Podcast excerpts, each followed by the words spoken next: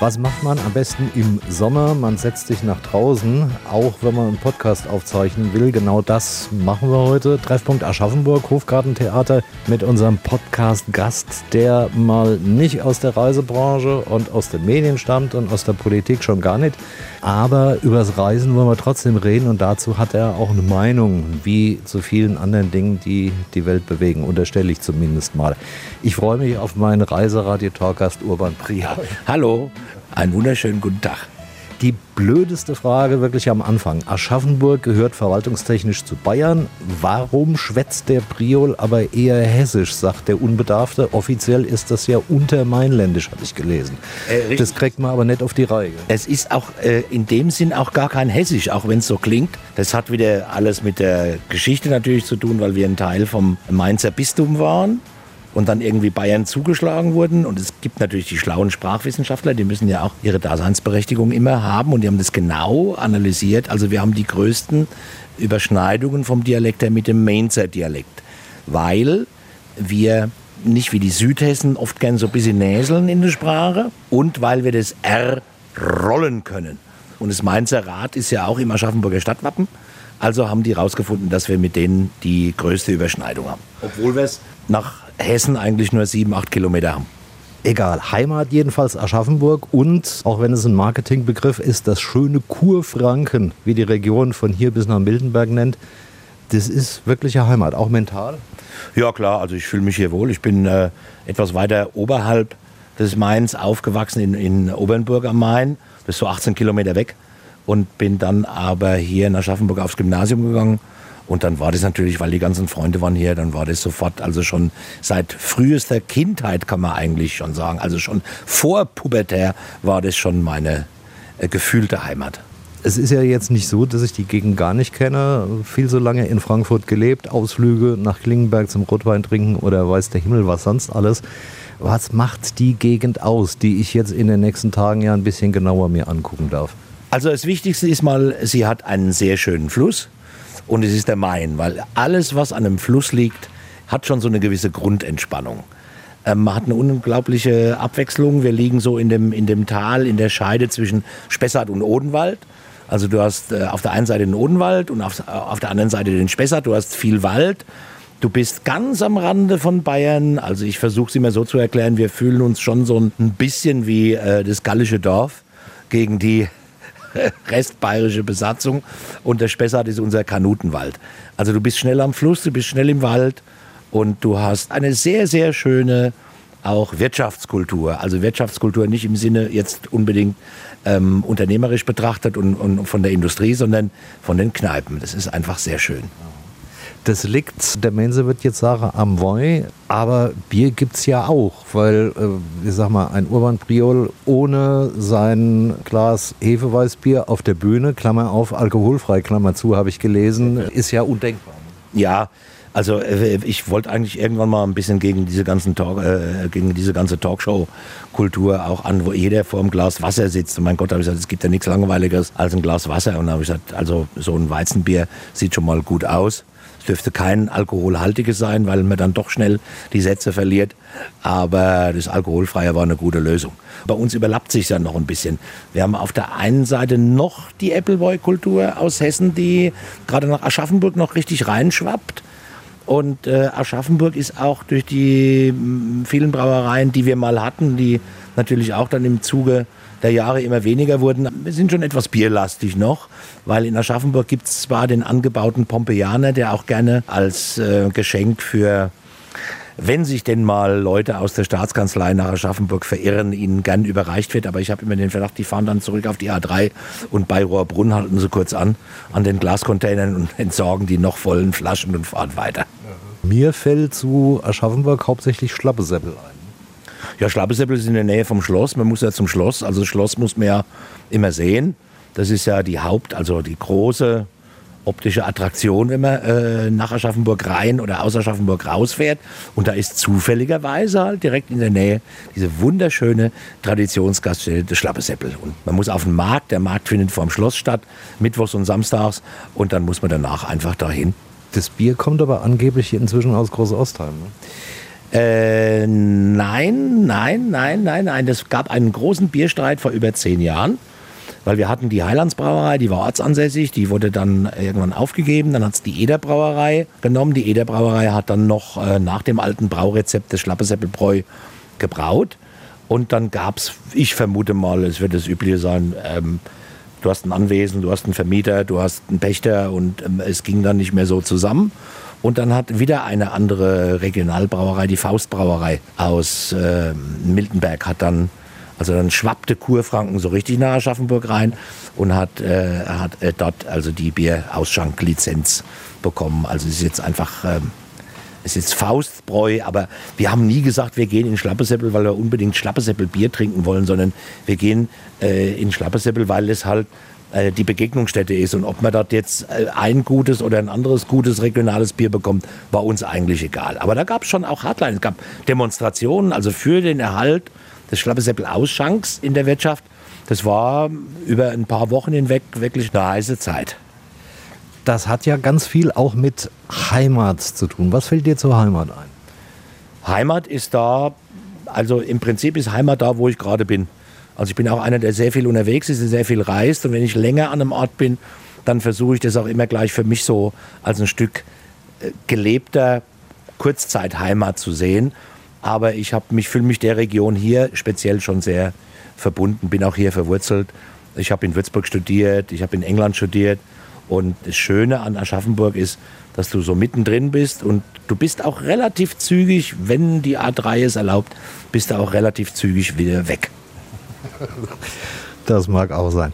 Ich habe äh, eben, als ich im quasi Kabarett-Foyer stand, eine Grafik an der Wand gesehen. Sagt, das wäre auch ein guter Einstieg gewesen. Bub, Saufen ist Urlaub im Kopf. Ja, war eine Hommage an mich von den großartigen Karikaturisten Gräser und Lenz. Ähm, das haben wir hier dann bei uns natürlich gleich aufgehängt. Und es ist schon so. Also man muss nicht in, in heutigen Zeiten ist es eh, äh, musst du äh, überlegen, was kannst du dir noch erlauben, wie viele Fernreisen kannst du machen. Ich war nie so der Fernreisentyp. Also ich bin äh, eher einer, der gerne in der Umgebung entdeckt, was los ist. Und gerade was Europa angeht, du hast so viele Plätze in Europa, die du nicht erfliegen musst, die kannst du auch erfahren, ob mit dem Zug oder mit dem Auto. Und ähm, da ist man schon sein Leben lang damit beschäftigt eigentlich. Das ist ja dann manchmal bei Touristikern so ein bisschen anders und äh, ich kann mich da auch nicht ganz frei davon sprechen, dass man natürlich den, den Hang dazu hat, auch mal zu gucken, wie es äh, in Amerika aussieht und wie es äh, in Südafrika aussieht oder sonst was ja auch ganz spannend ist. Ich will aber dann trotz alledem nochmal auf Kurfranken zurückkommen. Obernburg, das ist, glaube ich, eine ganz wichtige Stadt in deinem Leben. Ja, weil ich dort aufgewachsen bin. Ich bin zwar in Aschaffenburg geboren, äh, mein Elternhaus äh, steht in Obernburg und da war schon eine relativ große Enge. Man wollte also immer weg. Also Aschaffenburg war für uns schon fast Big City damals. Und ähm, ich habe halt überlegt, was kann man in so, was kann man in so einer Kleinstadt machen. Und dann äh, gab es Umbaupläne für eine alte Mühle. Da sollte eigentlich ein Seniorenheim rein. Und dann habe ich damals einen Cousin von mir, der war im Stadtrat, habe ich gesagt, mach doch mal ein bisschen mehr für junge Leute, mach doch mal, bring doch was Lebendiges. Dann sollte ein Supermarkt rein, war auch in der Planung. Naja, was würdest du machen? Ich würde eine Kleinkunstbühne da reinmachen. Und äh, hat er gesagt, ja, und wer soll das machen? Da habe ich gesagt, naja, das mache ich halt. Und so begann das mal dann als auch Veranstalter. Und es trägt mittlerweile einen Verein, hat aber in den kleinen Ort oder in die Stadt, man muss immer wichtig sein, der Stadtrechte seit 1313, da legen die großen Wert drauf, diese Stadtkaff. Und dann haben wir das gemacht und es war eigentlich, hat mir dann auch gut gefallen. Aber da wollte ich dann weg und dann hat sich Aschaffenburg ergeben. Bin 1998 dann hier, habe ich den Hofgarten übernommen und seitdem residiere ich in, äh, in Aschaffenburg. Nochmal auf die, auf die Reisen, natürlich muss man fernreisen, weil wenn man sagt, Reisen bildet, muss man natürlich auch mal ein bisschen weiter. Also es ist nicht so, dass ich jetzt hier so im, im eigenen Heimatsaft schmore. Ich habe vor vielen, vielen Jahren, also nicht vor vielen, vielen Jahren, äh, vor ein paar Jahren, war ich erstmals in Kanada, bin mit dem Schiff rübergefahren, also mit dem Containerschiff. Das war schon auch ein Erlebnis. Wenn du, dürfen ja maximal zwölf Leute mitnehmen, weil ab dem 13. brauchst du einen Bordarzt und das war dann, in dem Fall brauchen sie den nicht. Das wäre der erste Offizier gewesen. Ich bin froh, dass ich nichts hatte in der Zeit. Ähm, und meine Tochter hat dann auch, die äh, ist dann auch rüber, hat ihr Abschlusssemester gemacht in Vancouver. Ich war damals auf der anderen Seite, Halifax, Nova Scotia. Und äh, sie ist jetzt in Vancouver und von daher muss ich sagen, also ich war von Kanada wirklich sofort beeindruckt. Also wenn man schon von Europa beeindruckt ist, ist Kanada natürlich nochmal eine ganz andere Dimension. Das ist richtig. Und die Kanadier sind auch eine andere Dimension. Insbesondere, ich bin ja streckenweise auch eher durch Zufälle in den USA relativ weit rumgekommen. Von der Ostküste über den mittleren Westen und da wird es dann schon spannend. Es entspannt sich dann an der Westküste in Kalifornien wieder ein bisschen, was so Lebenseinstellungen und alles Mögliche betrifft. Aber ein ehemaliger Radiokollege und Freund, der Herbert Bob, der wohnt in Montreal und der sagt ja, naja, also darf man nicht laut sagen, aber eigentlich sind die Kanadier die besseren Amis. Sie sind nicht nur die besseren Amis, sie sind vor allen Dingen, äh, was mir aufgefallen ist, Kanada ist einfach sehr europäisch geprägt. Also es ist wirklich, es ist ein Riesen, ich, ich versuche es immer so, ich bin ja auch ein großer Skandinavien-Fan und Skandinavien, finde ich, ist eben Kanada in klein und Kanada ist Skandinavien in groß. Es ist ein fantastisches Land. Es ist, äh, also, es hat eine wahnsinnige räumliche Weite und es hat auch eine sehr große geistige Weite. Also es, es ist wirklich zu Amerika, zu den USA, ist es ein Unterschied wie Tag und Nacht. Wir hatten im letzten Jahr hatten wir uns einen Camper gemietet in Seattle, mussten also USA, mussten dann äh, den dort holen. Das ging relativ schnell und sind wir gleich wieder rüber nach Vancouver. Das sind ja nur so 250 Kilometer. Und dann haben wir da in British Columbia schöne Rundreise gemacht und mussten dann den Camper wieder abgeben in Seattle und haben dann gesagt, komm, dann nehmen wir uns noch zwei Tage da und dann fliegen wir wieder zurück. Und das war, obwohl es nur äh, 250 Kilometer entfernt ist, nach den Wochen äh, in, in, in British Columbia, es war wirklich ein Unterschied wie Tag und Nacht.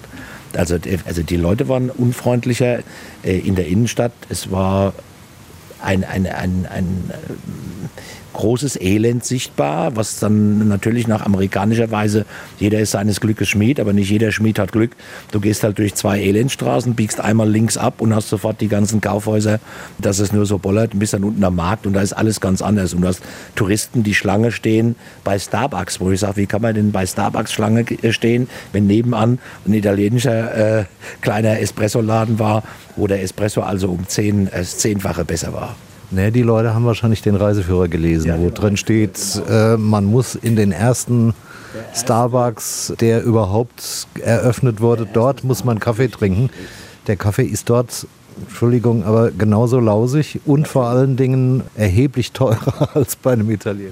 Wir waren dann beim kleinen Italiener um die Ecke, da war der Espresso gut, die waren alle freundlich, ciao, e bello und alles gut überhaupt reisen? Das ist ja offensichtlich die Zeit der Zerrissenheit im Moment. Angeblich darf man ja mit gutem Gewissen gar nicht mehr mobil sein, außer man wandert vielleicht noch. Hat Reisen noch Zukunft und unter welchen Bedingungen? Ich glaube schon. Man muss einfach alles, man muss jetzt äh, gerade unter dem Aspekt des Klimawandels und was man nicht mehr machen sollte, was man nicht mehr machen darf, man muss für sich halt selber abwägen. Also ich muss jetzt nicht alle vier Wochen nach Mallorca jetten, sondern kann man überlegen, ich mache ein Ziel im Jahr und dafür muss ich halt auf verschiedene andere Dinge ein bisschen verzichten. Und dann geht es. Und wenn es noch ausgleicht, also mit, da gibt es ja mittlerweile zum Glück viele Modelle. Ich mache es beim Autofahren auch so, dass ich mir die Jahresbilanz dann von meinen Kilometern nehme und sage, was gleichen wir da aus. Also ähm, man sollte bewusst reisen, bewusst, man sollte äh, den Urlaub bewusst gestalten und auch da eben sehen, wie kann ich meinen Urlaub möglichst nachhaltig durchführen. Ja, zumal es gibt ja irgendwo halt auch Grenzen. Ausgleich ist sicherlich im Moment noch so ein, ein Hilfsobjekt. Ablasshandel, ne? Ja. Früher. Also das kann man schon, man kann es schon vergleichen, aber immerhin, man kann etwas machen. Jedes kleine Ding, das du irgendwo beitragen kannst, hilft in Summe. Die Reisebranche ist ja angeblich so eine Ansammlung von Menschen, die immer gut drauf sind. Also das habe ich persönlich erlebt, egal ob das Messen sind, Veranstaltungen, sonst wie. Die Sonne scheint und ist die wirtschaftliche Lage noch so schlimm? Das hatten wir jetzt in den letzten zwei Jahren. Die Bilanzen waren immer großartig und nachdem man jetzt nicht mehr mit Gewinnen operiert in den Geschäftsberichten, sondern mit Umsatzzahlen, sieht das dann äh, noch mal ganz anders aus. Spinnen die alle? Es ist ja richtig explodiert nach der Corona-Zeit, was auch verständlich ist. Natürlich wollen die Leute raus, die wollen raus, die wollen hier vor Ort, wollen sie in die Biergärten, sie wollen an die Luft, sie wollen sich wieder treffen mit mehreren. Das hat ja zum Glück dann auch äh, funktioniert, nachdem wir die Letzten waren, die es mal so richtig freigegeben haben. Ähm, es ist einfach ein Reisedrang da.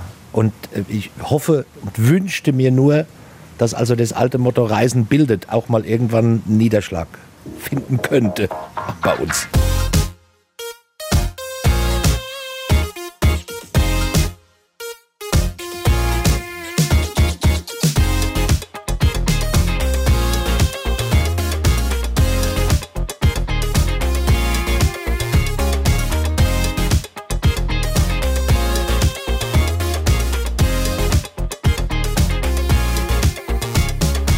Drei oder vier unterschiedliche Sachen. Toronto oder Obernburg? Toronto, glaube ich, eher, ja. Mallorca oder Oktoberfest? Oh je. Oh, jetzt, äh, jetzt wird's also ähm, würde beides doch eher reduziert ähm, in Anspruch nehmen. Gut, bleiben wir noch in Bayern, Schloss Johannisburg oder Neuschwanstein? Schloss Johannisburg. Eindeutig. Radfahren oder Wandern oder keins von beiden? Beides. Beides. Beides und beides sehr gern. Das Fliegen, das hatten wir ja eben schon angedeutet, obwohl ich ja gehört habe, es gibt Möglichkeiten, auch nach Kanada äh, im Prinzip schwimmend äh, irgendwie äh, zu kommen. Das ist ja inzwischen schon wieder ein Abenteuer geworden, nicht nur wegen der klimatischen Bedingungen, sondern wenn man also nur von der Kundschaft ausgeht, dieses Abenteuer zwischen Platzmangel und Thrombosegefahr. Ja, man kann nicht so schön laufen wie im Zug, das stimmt. Äh, manchmal muss man aber auch lange sitzen im Zug, wenn er lange steht. Das ist auch äh, die Möglichkeit. Also vorher viel bewegen und dann beim Flug auch ein bisschen äh, äh aufstehen hilft schon, ähm, wenn es turbulenzenfrei ist. Und es ist auch interessant, die äh, Dimension. Also wie gesagt, meine Tochter lebt in Vancouver und äh, kann jetzt, also dieses Jahr werde ich wieder auf die andere Seite nach Halifax fliegen. Das ist relativ entspannt sechseinhalb Stunden. Bin ja kein so ein großer Flugfreund. Früher hatte ich wahnsinnige Flugangst. Das hat sich dann gelegt, weil ich, als meine Tochter klein war, musste ich sie immer beruhigen, wenn wir äh, irgendwo hingeflogen sind. Und dadurch hat sich die Angst bei mir verflüchtigt, weil ich äh, immer beruhigen musste. Und das habe ich mir zum Glück so beibehalten. Es geht, aber es ist interessant, wenn sie mich jetzt besuchen will von Vancouver. Sie kriegt dort wahrscheinlich für vier Wochen, kann sie das Büro tauschen das geht ja relativ, die haben ja sehr flache Hierarchien in Kanada. Es ist ja unglaublich, wie einfach dort vieles geht. Da könnten wir uns viele Scheiben davon abschneiden. Und dann fliegt sie aber von Vancouver nach Halifax eine Stunde länger als ich von Frankfurt nach Halifax. Ja, sicher. Ein großes Land. Das kann man nicht anders sehen. Nun gibt es ja jede Menge Klimaaktionen. Ich will es nicht ganz unter den Tisch kehren. Festkleben gegen Urlaub, macht Sinn? Äh, Festkleben gegen Privatflieger macht auf jeden Fall Sinn auch festkleben, um auf die Verkehrssituation aufmerksam zu machen, macht auch Sinn. Ob jetzt äh, Tomatensuppen auf Plexiglas vor alten Gemälden Sinn machen, wage ich jetzt etwas zu bezweifeln. Aber wir haben über Jahre äh, die, die friedfertigen Proteste erlebt von Fridays for Future. Letztendlich außer wohlfeilen Versprechungen ist nicht viel passiert. Und dass sich dann natürlich viele ungeduldige junge Menschen, ich kann das gut nachvollziehen, dann sagen, wir müssen uns eine andere Form des Protestes suchen, der ja auch gewaltfrei abläuft. Also da haben wir ja Diskussionen gehört von äh, Klimaterroristen, Klimaaktivisten, äh, die Klimaraff, wie es der großartige Herr Dobrindt von der CSU gebrandmarkt hat. Das ist natürlich alles Blödsinn. Und äh, wenn man mit dem Auto wiederum im Land unterwegs ist, weil alle sagen, dann kleben die sich fest und dann komme ich nicht zu meiner Arbeit. Wo haben wir denn äh, bei uns eine Reiseroute in Deutschland, wo du nicht irgendwann im Stau stehst? Wir haben 1400 Staus täglich in Deutschland. Bei jedem Stau, in dem ich stecke, wetze ich immer ganz nach vorne und suche, wo sind diese Klimaaktivisten von der kriminellen Vereinigung, die ich dafür verantwortlich machen kann? Aber ich finde keine.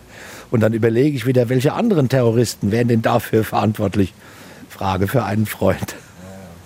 Ja, da fällt mir nur dieser Bodo Bach-Satz ein. Stau ist scheiße. Besonders hinne, vorne geht's. Ja, das stimmt. Das stimmt. Ja. Da sprach jetzt der Kabarettist. Ich habe jetzt, das ist vielleicht eine blöde Sache, wie wird man Kabarettist? Ich meine, Diplom-Studiengang gibt es ja Gott sei Dank nicht. Nee, also das ist zum du kannst es nicht staatlich verordnen. Du kannst nicht sagen, ich studiere, ich studiere jetzt mal drei Jahre Kabarett. Ich habe schon früh angefangen, Theater zu machen in einer äh, englischsprachigen Theatergruppe an der Uni in Würzburg. Ich habe dann in England studiert, habe auch dort versucht, so viel wie möglich da mitzuarbeiten. Und dann ging es irgendwann halt ins Kabarett über, weil das politische Interesse von Anfang an da war, äh, schon Anfang der 80er Jahre. Und äh, ja, und dann war es irgendwann, äh, war es halt Beruf. Es ist, glaube ich, eine Kombination zu sagen, ich bin sehr interessiert an dem, was um mich herum passiert gesellschaftlich. Ich bin sehr interessiert, was politisch abgeht. Und äh, daraus ergibt sich dann ähm, die Form, wo man dann, wo ich auch vieles, was mich aufregt, loswerden kann am Abend und das ähm, entspannt auch kolossal. Ich denke mal, zum Kabarettisten gehört auch der Beobachter. Ich habe irgendwo gelesen, ich weiß nicht, es war irgendeine Zeitung oder sonst wie, Internet gibt, hält ja mehr oder weniger alles fest. Das Zusammentreffen der Familie, das spielte beim Kabarettist werden, glaube ich, auch mit einer Rolle. Ja, ja, auf jeden Fall. Also, ähm, also wir, wir selbst, also als wir anfingen, waren wir alles eine kleine Familie, die Kabarettisten auch. Wir haben immer äh, gesehen, wir sehen uns, wir treffen uns, wir machen eine Mixshow. Das war, es war immer schön. Also es gab auch kein dieses Konkurrenzdenken bei uns. Das war, am, am Anfang war es wirklich eine, eine kleine Kabarettistenfamilie. Vom Elternhaus bin ich familiär natürlich auch geprägt worden, weil es war ein sehr sozialdemokratisch orientiertes Elternhaus in Bayern, was schon nicht ungefährlich war in den 70er Jahren damals. Und da habe ich viel mitgenommen. Da wurde auch mein politisches Interesse geweckt. Und äh, so bin ich dann da reingerutscht. Das war so der Punkt, als ich anfing zu überlegen, zu sagen, wir haben irgendwie eine ganze Reihe von Gemeinsamkeiten. Unter anderem diese SPD-Familien. Bei mir war es allerdings der Opa, äh, was dazu führte, dass die Familie meiner Mutter in den Zeiten zwischen 33 und 45 von der Pfalz nach Frankfurt, von Frankfurt nach Kiel, von Kiel nach Aschaffenburg, das ist der nächste gemeinsame Punkt, gezogen ist prägt das tatsächlich so, weil ich weiß, auch mein Opa und meine Mutter, die konnten sich wundervoll über Politik streiten, obwohl sie unterm Strich eigentlich eher einig waren. Wie war bei euch die Familiendiskussion? Also wenn Familienfeiern waren bei uns, da gab es immer Rabatz. Das war toll, da kamen ja Onkels und Tanten und die meisten natürlich CSU geprägt.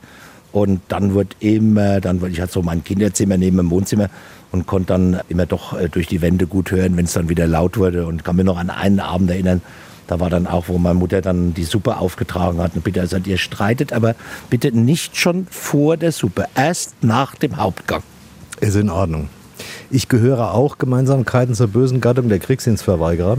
Habe den Zivildienst vorgezogen, obwohl der zu meiner Zeit noch drei Monate länger war. Und ich wollte schon ganz früh ins Radio. War der Drang bei dir in Richtung Bühne auch schon so früh ausgeprägt? Der war relativ früh. Der fing schon in der Schule an, weil ich war in Sport immer saumäßig schlecht und mit irgendwas musste mir ja beeindrucken. Und dann habe ich angefangen, die Lehrer zu parodieren, Lehrer nachzumachen, denen Streiche zu spielen. Dann äh, kam das politische Interesse dazu mit, mit den äh, Knallerfiguren, die wir damals noch hatten. Äh, Strauß, Wehner, Brandt. Dann habe ich die auch immer zum Besten gegeben und dann war mir relativ früh klar, dass das eigentlich könnte das etwas äh, werden, wo du landen möchtest. Und dann bin ich zum Glück auch da äh, gelandet, bin also auch sehr, sehr dankbar, dass es alles so geklappt hat. Was natürlich zum Werdegang noch ein bisschen beitrug, glaube ich, was auch die Voraussetzung war, das war schon in der Schule, eine, eine, eine völlige Absenz vor einer Angst vor Obrigkeiten. Also, sondern immer äh, alles zu hinterfragen, äh, wieder den Stachel zu löcken und äh, gerade die, die uns vorgeben, was wir zu tun haben, nicht ganz so ernst zu nehmen und einfach immer mal wieder die Frage zu stellen, warum. Dann bringt man viele oftmals schnell aus der Schiene. Das ist richtig. Aber ich habe irgendwie so das Gefühl, genauso wie das äh, in der sprachlichen Umsetzung, in der gesellschaftlichen Diskussion ist, das kommt zusehends aus der Mode. Ja, es ist bequemer geworden. Also ähm, heute suchen sich die Leute halt ihre, ihre Blase oftmals im Internet, wo sie möglichst nur anklicken, was ihrer Meinung entspricht. Die Diskussion mit, äh, also um argumentativ auch was auszutauschen, ist etwas geringer geworden. Macht das die Programmgestaltung zum Beispiel im Hofgartentheater schwieriger im Laufe der Zeit?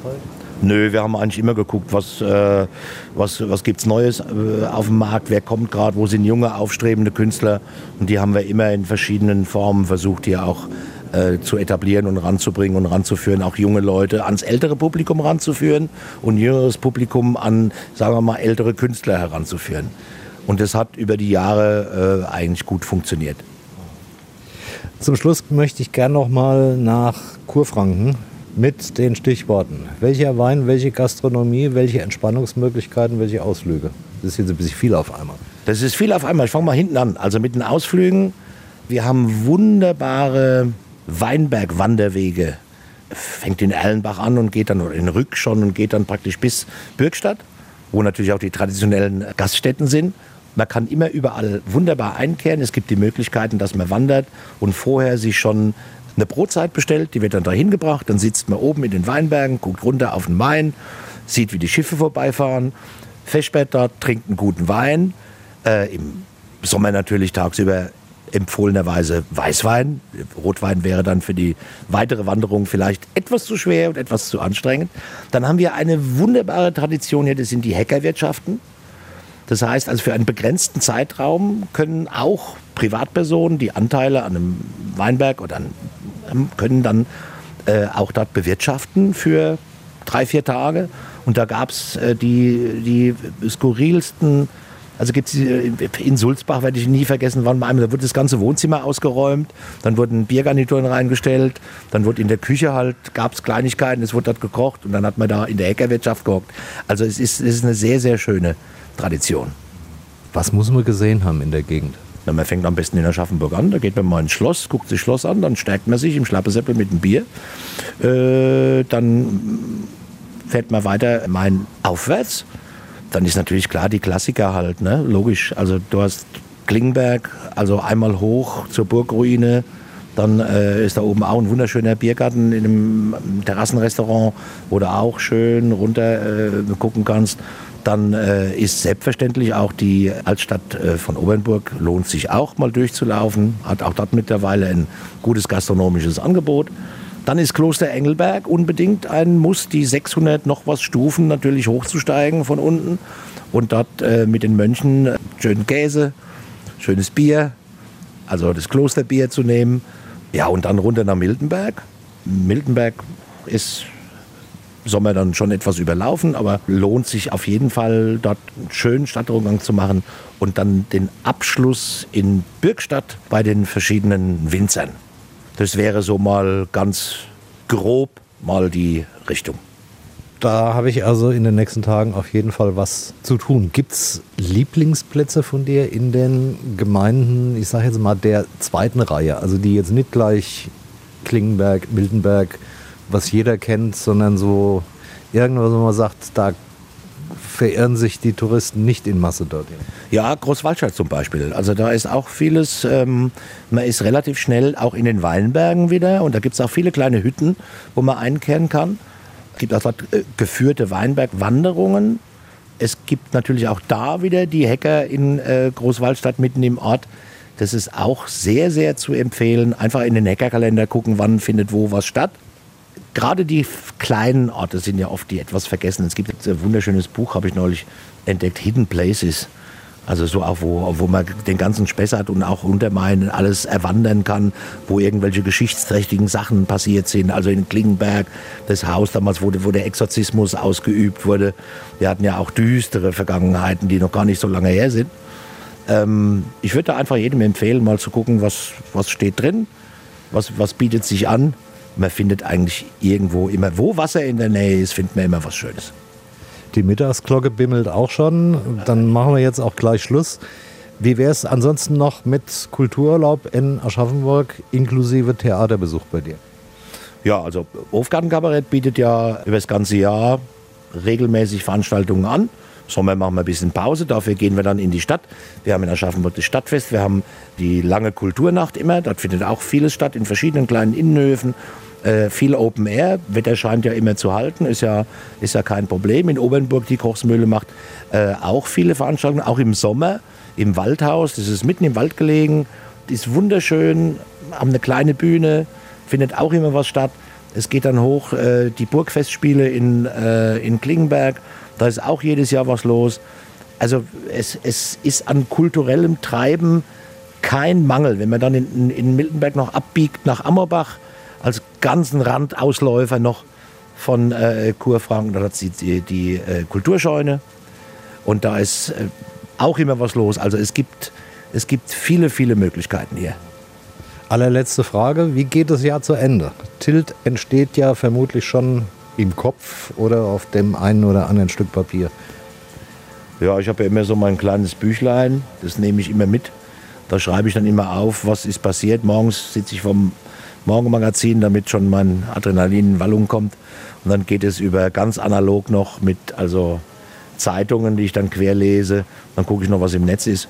Und dann entsteht über das Jahr hinweg einfach, also ich mache ja hier auch immer äh, einmal im Quartal mache ich einen Frühshoppen, um so die letzten sieben, acht Wochen Revue passieren zu lassen. Und daraus speist sich dann wieder der Jahresrückblick. Gewusst wie. Danke für die Zeit. Gern geschehen, hat mich sehr gefreut. Vielen Dank.